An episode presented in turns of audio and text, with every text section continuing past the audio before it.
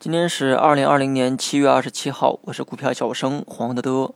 经过最近两周的回调，估计呢现在没几个人会喊牛市了。我呢绝不轻易喊牛市，最多啊也就是用牛市行情啊替代一下。毕竟全球疫情啊仍在蔓延，牛市的基本面又何在呢？今年以来的上涨啊都是通过估值啊来实现的。以前呢也说过哈，影响股价的因素无非就是业绩和估值。由于今年面临着这个特殊的外部环境，所以说业绩啊基本呢是靠不住，而股价不跌反涨，主要呢是靠估值来实现的。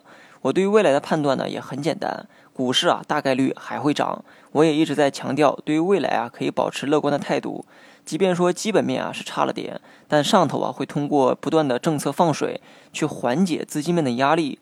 这其中啊属大洋彼岸呢最为激进。全球股市在疫情期间啊不跌反涨，主要啊还是得益于老美的大水漫灌。谁叫人家是全球的庄家呢？由于不断有政策利好的刺激啊，改变人们的预期。即便说业绩不中看，但估值啊倒是膨胀了不少。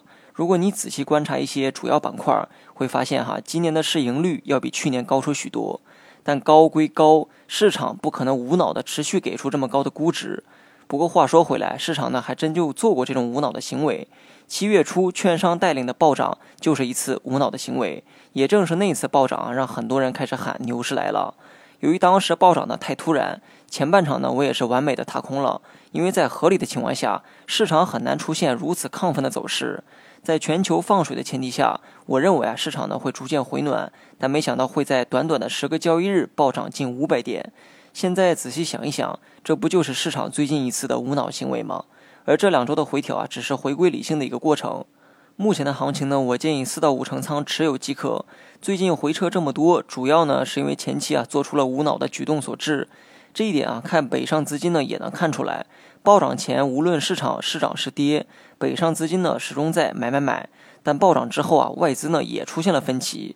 但我想，只要价格回到价值附近，外资呢一定还会持续的去流入。都说 A 股呢有逢缺必补的习惯，现在看来啊，可能是在等这个补缺口吧。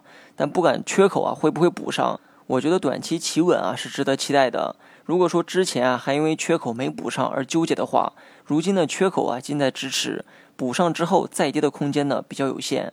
如果能再做出一次回撤去补下方的缺口，那么事后出现反弹的概率啊是比较高的。如果没做出回撤直接反弹的话，那反倒是有一点难办，因为向下施压的五日线以及对缺口的遗憾，可能无法使啊反弹走得太高。好了，以上全部内容，下期同一时间再见。